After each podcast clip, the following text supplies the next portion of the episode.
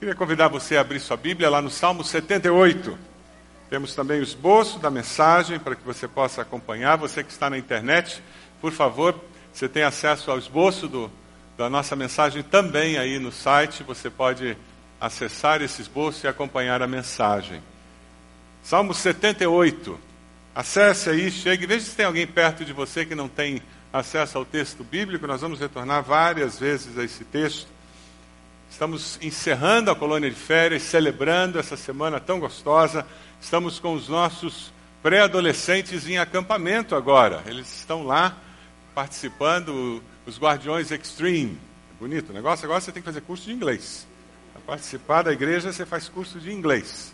Os Guardiões Extreme, os pré-adolescentes estão em acampamento. Semana passada, os Guardiões, que não são os, os extremados, eles estavam em acampamento também. Coisa gostosa esse agito de começo de ano, os vários ministérios geracionais envolvidos nesse processo de darmos apoio às famílias, no desenvolver, no discipular, no, no preparar os seus filhos para a vida. É sobre isso que nós vamos conversar hoje, nessa manhã. Mas eu li uma historinha muito interessante. Diz que um cachorro chegou perto do portão de uma casa. O senhor estava perto do portão da sua casa e um cachorro com um pelo bonito, muito bem tratado, com uma coleira, chegou perto do portão da casa, abanando o rabo, e aquele senhor se abaixou, afagou o cachorro, o cachorro passou pelo portão, entrou, chegou na varanda, foi para um canto da varanda, deitou e começou a dormir. Você já viu cachorro dormindo? Quando eles entram num sono pesado, eles até roncam, né? E aí o cachorro dormiu. Aquele senhor olhou aquilo, passado uma hora, o cachorro levantou, se sacudiu, foi até o portão, com a pata começou a bater no portão. Aquele senhor foi lá, abriu o portão, o cachorro olhou para ele e foi embora. Dia seguinte, mais ou menos no mesmo horário, quem está no portão? Cachorro de novo. Aquele senhor abriu o portão, o cachorro entrou, abanou o rabo, foi até aquele cantinho na varanda, deitou, dormiu. Mais ou menos uma hora depois, o cachorro levanta, vai até o portão, fica com a pata batendo no portão, e aquele senhor vai lá, abre o, abre o portão, ele sai e vai embora. E isso acontece durante toda a semana. Até que aquele senhor, com curiosidade, ele coloca um bilhete na coleira do cachorro. Naquele bilhete ele diz: Olha, eu gostaria de saber quem é o dono desse lindo e amável cachorro. Eu vejo que ele é muito bem tratado ele tem vindo à minha casa todos os dias e tira uma soneca de mais ou menos uma hora. No dia seguinte, o cachorro, no mesmo horário, chegou no mesmo portão, com o mesmo jeito, e ele carregava uma nota no, na coleira dele também. E aquele senhor tira o bilhete da coleira e o bilhete dizia: ele mora em uma casa com seis crianças duas das quais têm menos de três anos. Provavelmente ele está tentando descansar um pouco. Posso ir com ele amanhã? Criar filhos não é uma tarefa fácil. Não é uma tarefa muito fácil. O Salmo fala sobre essa tarefa de criar filhos, de preparar a próxima geração. Como que você pode criar os filhos de tal maneira que eles vivam melhor do que a geração que os está criando. E esse é o grande desafio. Como fazer com que nossos filhos sejam melhores do que nós? Como fazer com que a próxima geração seja melhor do que a nossa? Esse é o grande desafio que qualquer pai, qualquer mãe enfrenta. O salmo ele foi escrito aproximadamente no ano 700, 722 antes de Cristo. Ele mostra o que Deus fez a favor do povo de Israel, os erros que o povo cometeu e o desafio é como que eu vou ensinar essa nova geração a fazer diferente, a viver de uma forma diferente, como que eles podem confiar mais em Deus do que a geração passada, como que eles podem errar menos. Não é esse o sentimento que você tem quando você olha para os seus filhos, quando você olha para os seus netos? Como que eles podem errar menos? Às vezes nós até erramos de tanto que nós queremos protegê-los do erro, não é verdade? E tornamos a vida familiar quase que um, uma vida super protegida, queremos colocá-los numa redoma e tornamos a vida deles uma impossibilidade. Porque ninguém consegue viver numa redoma para sempre.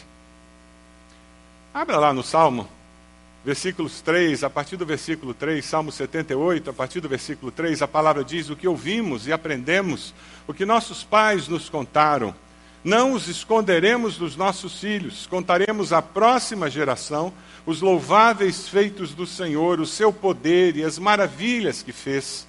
Ele ordenou aos nossos antepassados que a ensinassem aos seus filhos, de modo que a geração seguinte a conhecesse, e também os filhos que ainda nasceriam, e eles, por sua vez, contassem aos seus próprios filhos.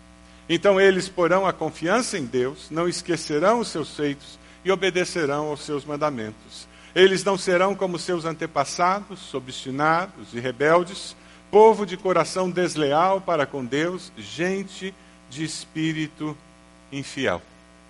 O sonho de qualquer pai e mãe temente a Deus é ver as gerações futuras sendo abençoadas por Deus. Versículo 4, de uma forma muito contundente, diz: Não os esconderemos dos nossos filhos.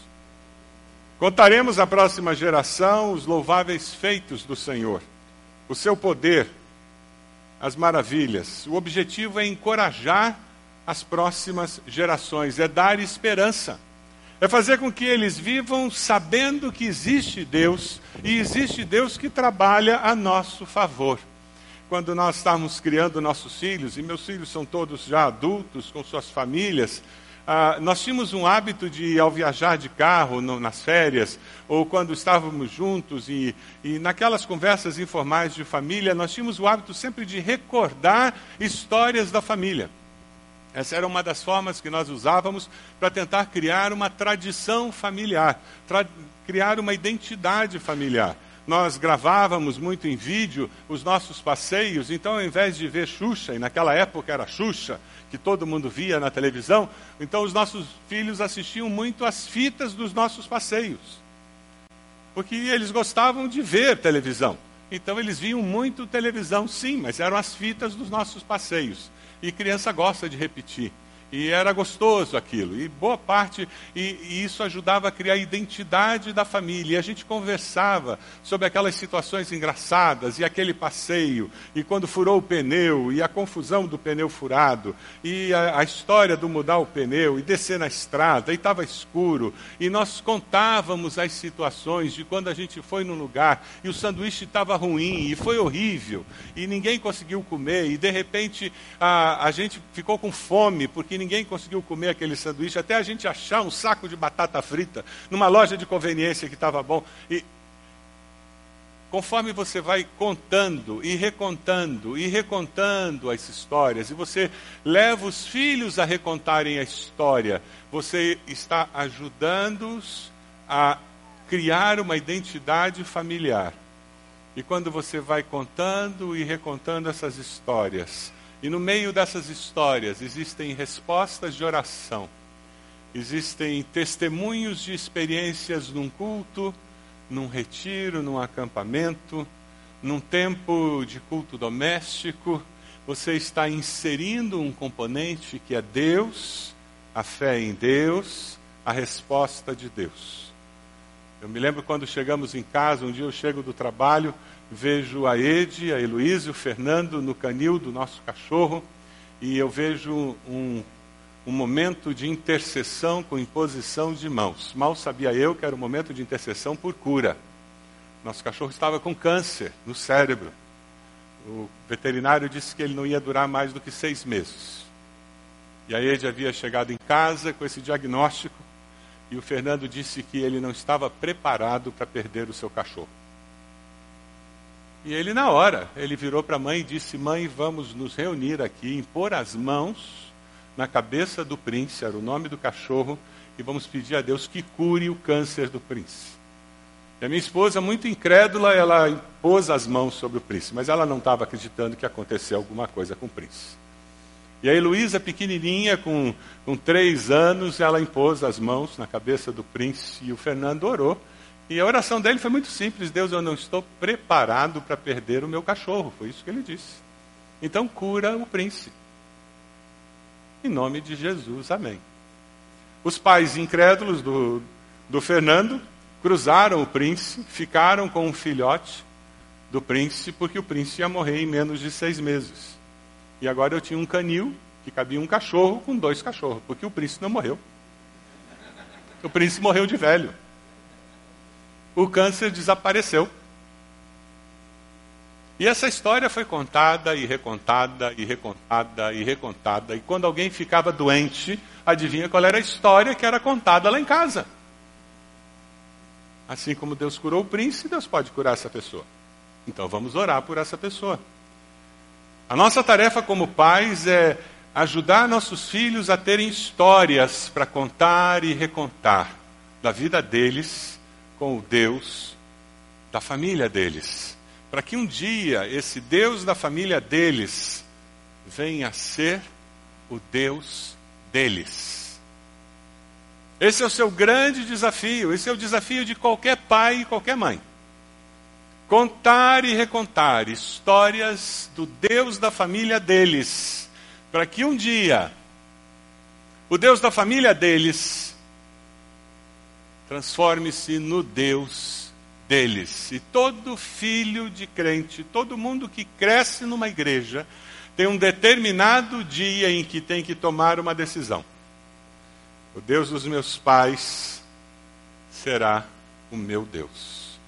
Porque Deus não tem neto, Deus não tem sobrinho, Deus só tem filho e filha. Quando nós fazemos uma colônia de férias, quando nós temos um programa todo preparado nos domingos pela manhã, domingo à noite de ensino bíblico, é a igreja dando suporte para a família nesse projeto discipular que você, pai e mãe, tem. Mas a igreja não faz isso, quem faz isso no plano de Deus é papai e mamãe. A igreja dá apoio. Quando nós fazemos colônia de férias, temos um roteiro infantil para quando você se reúne na célula. O objetivo é dar suporte para que você seja bem sucedido naquilo que Deus o chamou para fazer. Os versículos 7 e 8 falam sobre esse objetivo. Vamos ler juntos? Vai aparecer na tela para que nós possamos ler juntos. 7 e 8, vamos lá? Então eles porão a confiança em Deus, não esquecerão os seus feitos e obedecerão aos seus mandamentos, e eles não serão como seus antepassados, obstinados, rebeldes, povo de coração desleal para com Deus, gente de espírito infiel. O objetivo de ensinarmos nossos filhos é para que eles sejam melhores do que nós e nossos antepassados. Amém? É por isso que nós treinamos, capacitamos nossos filhos. Infelizmente, toda a psicologia que atualmente domina o criar filhos, toda a postura da sociedade no criar filhos tem prejudicado esse propósito. Eu encontrei um texto chamado Mertiolate, que eu achei muito interessante. Eu não sei se você lembra de Mertiolate. Quantos aqui passaram Mertiolate no machucado quando era criança? Agora, quantos aqui passaram mertiolate quando o mertiolate ardia? Ah, porque é aí que vale. Você sabia que hoje em dia mertiolate não arde mais, né? Quando mertiolate ardia. O texto é muito interessante. O texto nos fala sobre toda uma postura da sociedade moderna de retirar a dor das experiências, e isso faz com que nós não estejamos preparando nossos filhos para a vida. O, o escritor ele diz: Eu ainda ouvia da minha mãe, depois dela colocar o mertiolate e ele arder na ferida, que se ardia era bom, porque estava matando as bactérias. E ela ainda não soprava. Eu achava que ela era sádica. E hoje eu sei que ela não soprava porque no sopro tem mais bactéria. Então ela contaminaria a minha ferida se ela soprasse. Com o tempo, o Mertiolate criou uma fórmula que não arde. E daí ele vai trabalhando na ideia que hoje nós estamos criando nossos filhos com um kit para que eles não se sintam incomodados. Então a gente tem iPad, iPhone, tem caneta, tem lápis, tem carro, tem tudo na sacola. E os pais andam com uma sacola e as crianças não podem esperar, não pode parar. E eu, enquanto eu estava lendo esse texto, gente, eu me lembrei, a minha mãe, a, a irmã mais velha dela era costureira, e a minha mãe sempre gostou de costurar. Então ela sempre fez as próprias roupas e sempre eu, eu vi minha mãe comprando tecido, indo. E tinha uma fábrica de tecido lá no Rio de Janeiro, no subúrbio, que era muito longe, mas muito longe. E eu me lembro do programa de índio que ela e as minhas tias faziam de vez em quando. Elas iam até essa fábrica comprar tecido. E adivinha quem ia junto? Eu. Com cinco, seis anos, a minha mãe não tinha o que fazer comigo. Eu ia junto. Não tinha iPad, iPhone, não tinha sacola, kit criança para que eu me comportasse. Tinha simplesmente o fica quieto. Esse era o kit criança daquela época. E ela ficava horas, horas na loja daquela fábrica. Eu não estou falando em duas horas, gente. A tarde inteira. E tinha uma cadeira de madeira do lado do balcão. Adivinha onde o Roberto ficava? E quando eu levantava, eu só ouvia aquilo, Roberto. Eu voltava correndo para a cadeira. Eu era besta. Não era mais ou menos assim? Você chegava em restaurante? Filhinho, o que você quer comer? Era assim? Senta aqui, Fazia o prato, só levanta quando terminar de comer. Fomos preparados para a vida, porque a vida escolhe o nosso prato. E nem sempre nós escolhemos onde vamos sentar. Não é verdade? É interessante porque, da maneira como criamos nossos filhos, eles chegam na vida adulta achando que a, a mamãe vai ter solução para o problema de saúde, para demora para achar emprego. A mamãe vai ter solução naquele kit que ela carrega com ela para aquela dificuldade de relacionamento na empresa. Criar filhos é prepará-los para a vida adulta. Cercear liberdade, privar filhos de determinados privilégios, faz bem para a formação do caráter.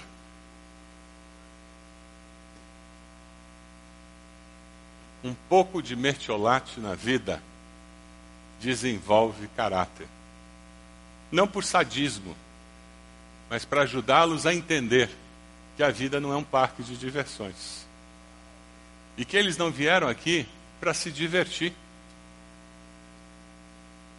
Quando você lê esse texto, você percebe alguns pecados que influenciaram as gerações anteriores e eu queria destacar alguns pecados que eu vejo com muita evidência na nova geração e que nós, pais, nós adultos, precisamos assumir algumas posições muito claras se nós queremos preparar a nova geração para que eles sejam de fato cidadãos de bem.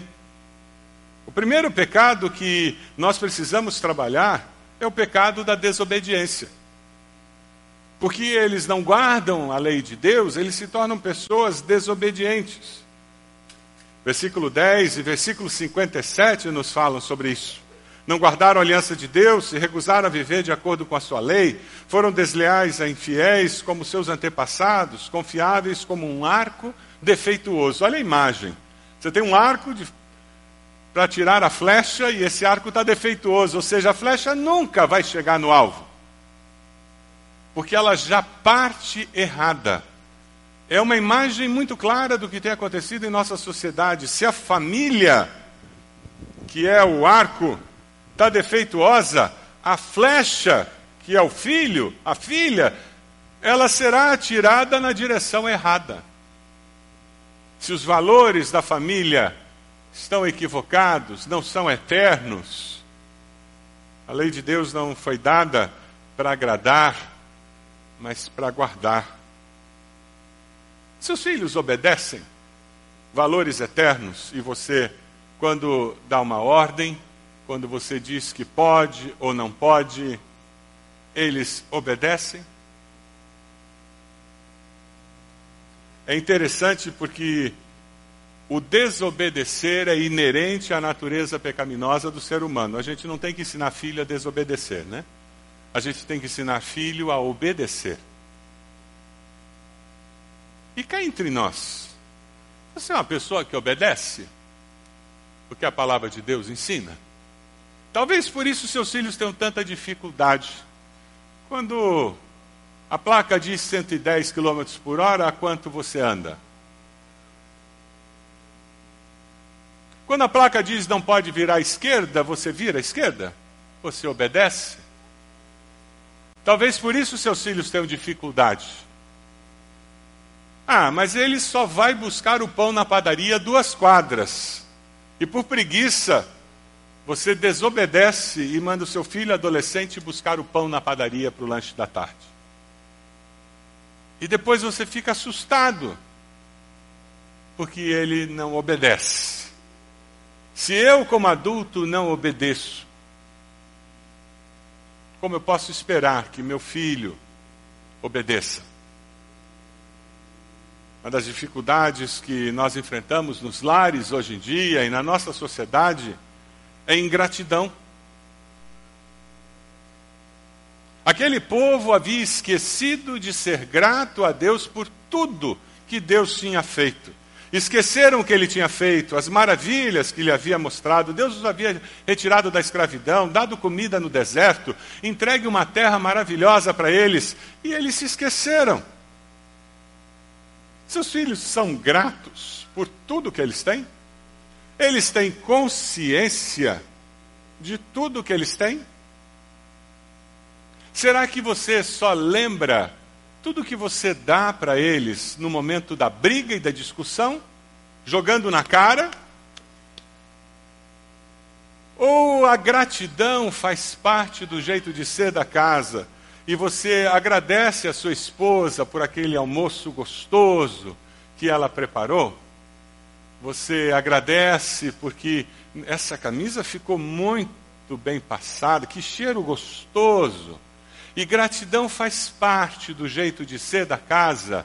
E a esposa agradece ao esposo, e aqueles filhos estão sendo criados num ambiente onde nós agradecemos pelas coisas pequenas e grandes. E por isso eles percebem que as coisas não aparecem do nada. E se eu tenho um tênis novo, obrigado, papai, porque eu tenho um tênis novo. Ele não vai ser lembrado que ele tem tênis novo quando muitas crianças não têm, no momento de raiva, dizendo: É, você é um ingrato, porque não agradece, tem tanta criança andando descalço e você tem tênis novo. Esse discurso não gera gratidão. Esse discurso gera rebelião. Agora, numa conversa gostosa, em que nós agradecemos eh, primeiramente a Deus pela casa que temos, o teto que temos, a comida que temos, a saúde que temos, a família que temos. E quando começamos a fazer um exercício, como família, de reconhecer tudo o que temos, experimente fazer isso. Criança com muita facilidade vai começar a agradecer pelo cachorro, pela plantinha que está em cima do vaso e você nunca ia agradecer por aquela planta. Mas a criança vai lembrar de agradecer. Ela vai agradecer pelo cachorro, pelo gato, se bobear até pela pulga. Porque a criança. Você tem ensinado seus filhos a serem gratos pela igreja, pelo professor da escola, pelo professor da escola bíblica? Você tem ensinado seus filhos a agradecer a Deus pelos pastores da sua igreja? Você tem ensinado seus filhos a orar pela professora da escola, pelos coleguinhas? É por isso que nós oramos antes das refeições. A comida não vai fazer mal se você não, não fizer a oração. Já descobriu isso? Não é por superstição que nós oramos. É um exercício espiritual que nós fazemos antes das refeições para que esse coração ingrato por natureza exercite essa coisa que é necessária na vida, ter um coração grato a Deus. Você é uma pessoa que tem um coração grato? Quem sabe, para que seus filhos aprendam a ser gratos, você precisa decidir, verbalizar gratidão com mais frequência. Você precisa pedir a Deus que lhe dê um coração mais grato. Você precisa expressar mais gratidão para com a sua esposa, seu esposo, seus filhos, seus pais, aquelas pessoas com quem você trabalha. E ao começar a fazer isso, você vai descobrir que a vida fica gostosa de viver. Quem sabe você vai gastar um pouco mais de tempo no seu período devocional agradecendo a Deus pela vida eterna, pela salvação, pela paz, pela harmonia que você tem no seu lar, pelo trabalho que você tem, pela saúde. Tanta coisa para sermos gratos, não é verdade? Mas sabe, Existe uma outra dificuldade que tem gerado muitos problemas em nossa sociedade. E que o texto fala com muita propriedade. E que é alimentada pela ingratidão. Um coração que não é grato se torna um coração rebelde com muita facilidade. Que o coração que não é grato se enche de direitos um coração que não é grato vive frustrado porque não me valorizam como deveriam. E essa é a sementinha que faz crescer a rebelião. Versículos 17 e 56 diz: Mas contra ele continuaram a pecar, revoltando-se no deserto contra o Altíssimo, foram rebeldes contra o Altíssimo, não obedeceram aos seus testemunhos. Essa postura de rebeldia quebra todos os relacionamentos. Eu sou o centro do universo. Eu, eu, eu, eu, eu. E os outros que se danem.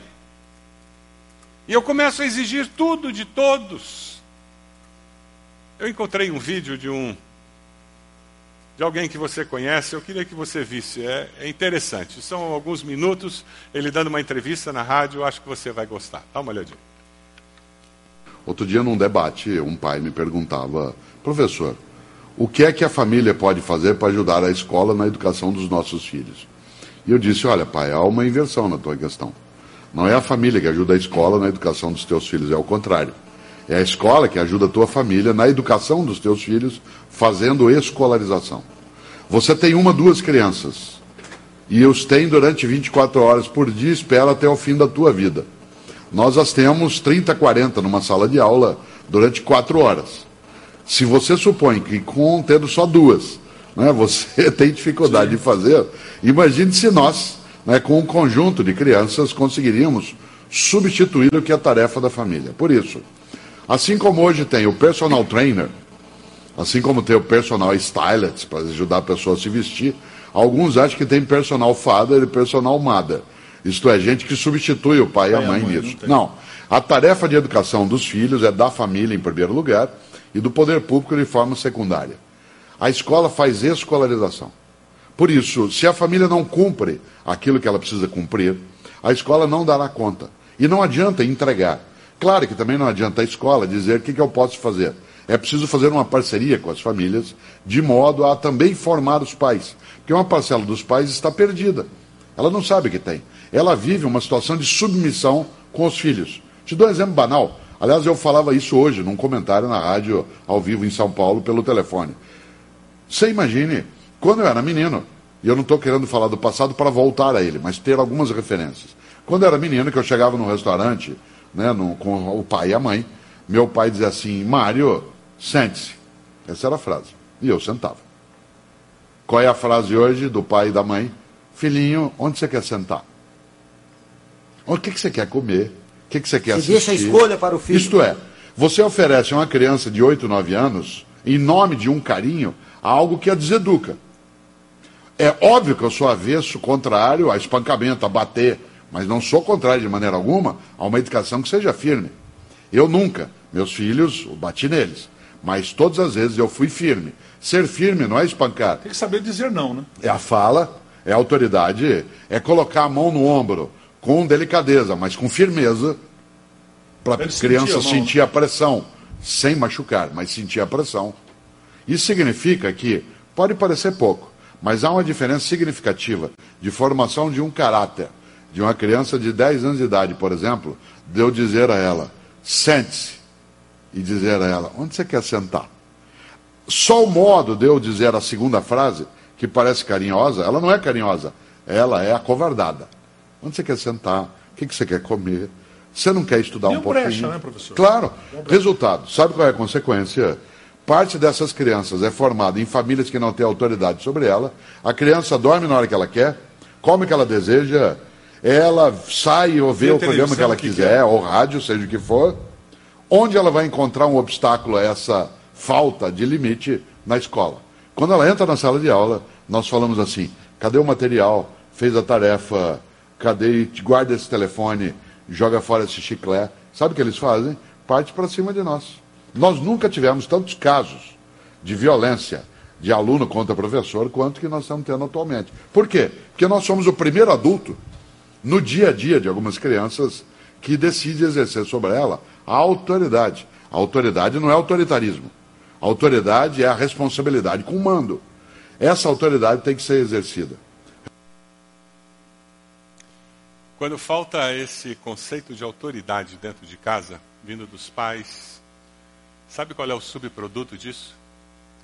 Você começa a ter filhos que não têm temor aos pais e nem a Deus. Temor não é medo. Temor está vinculado a respeito. Eu sei quem são meus pais e eu preciso respeitá-los e colocá-los na posição que lhes é devida.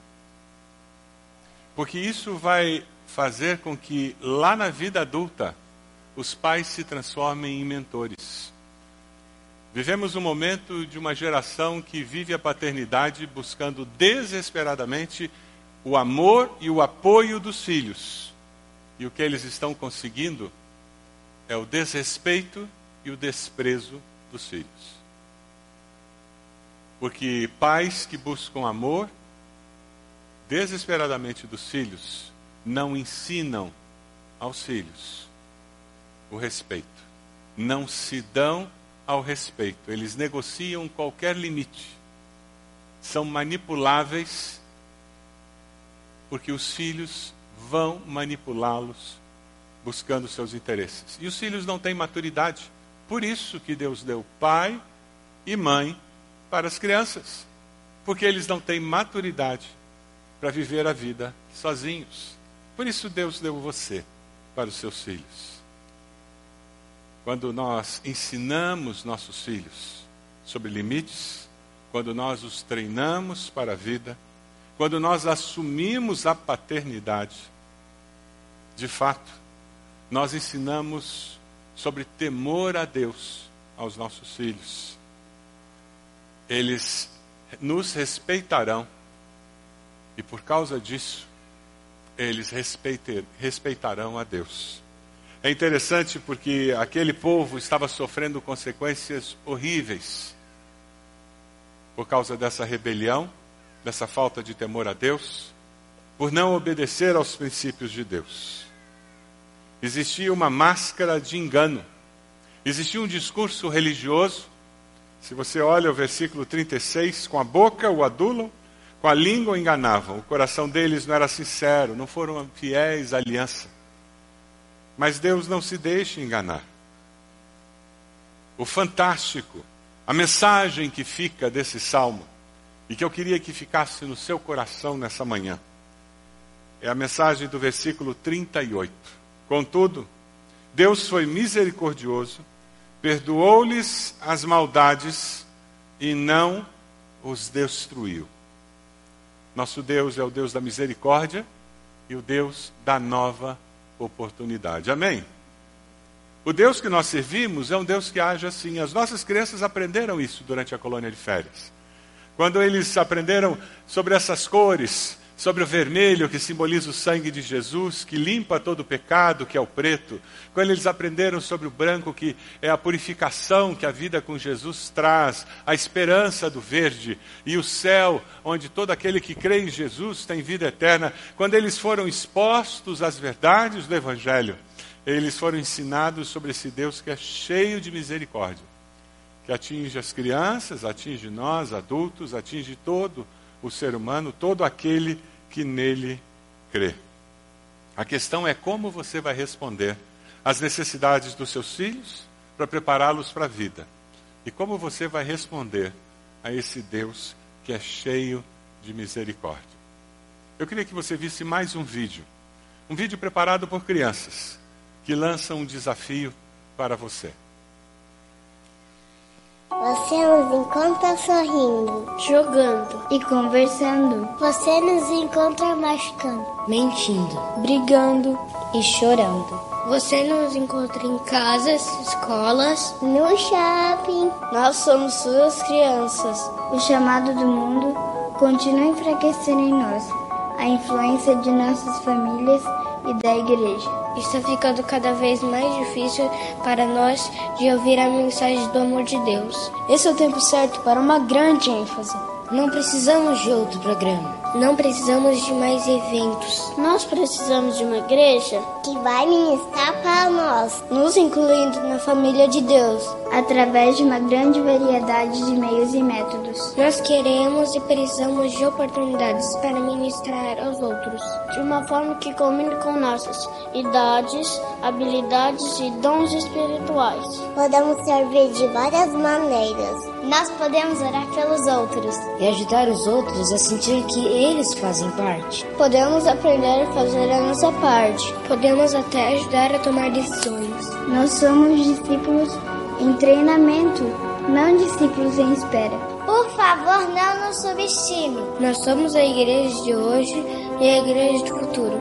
Mas você está correndo o risco de nos perder. Você já está nos perdendo. Você já está nos perdendo. Você já está nos perdendo. Você está nos perdendo.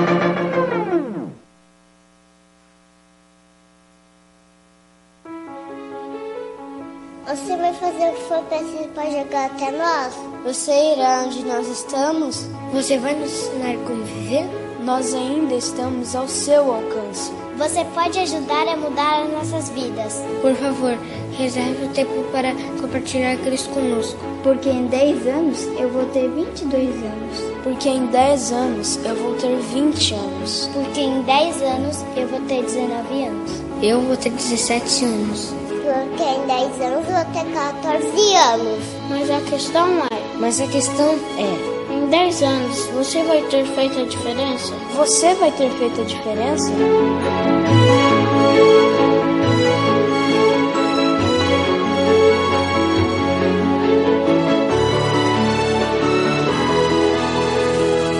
Você pode fechar seus olhos, por favor?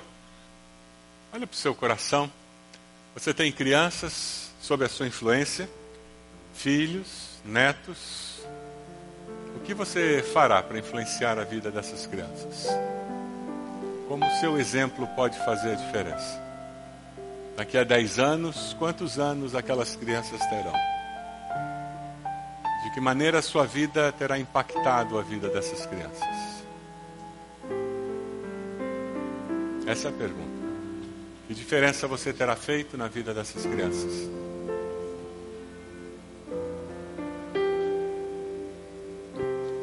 Talvez você precise obedecer mais a palavra de Deus para abençoar a vida dessa criança. Talvez você tenha que ser menos rebelde. Talvez você precise temer a Deus. Esse é o momento em que você toma uma decisão.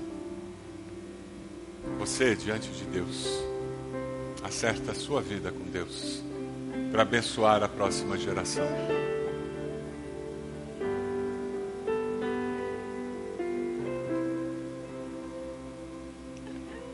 Você vai dizer: Eu vou abençoar a próxima geração, porque eu consagro a minha vida e eu consagro o meu lar.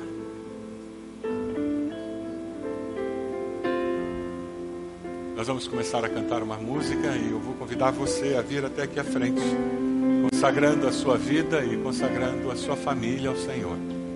Nesse gesto dizendo: Eu quero abençoar as próximas gerações da minha família, porque hoje eu decidi obedecer a palavra de Deus. Vamos nos colocar de pé, vamos começar a cantar.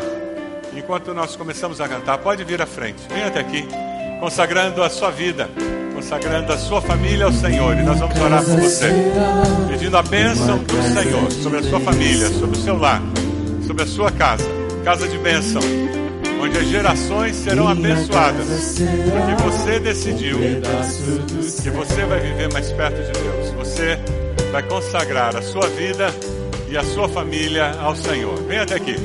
Venha até aqui, consagrar o seu lar, a sua família, a sua casa ao Senhor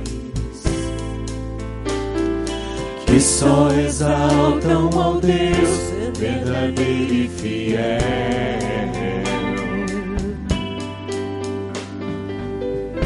Minha casa será reconhecida um lugar de milagres e oração. onde Jesus tem prazer em ficar, onde o Espírito Santo habita, onde a prosperidade,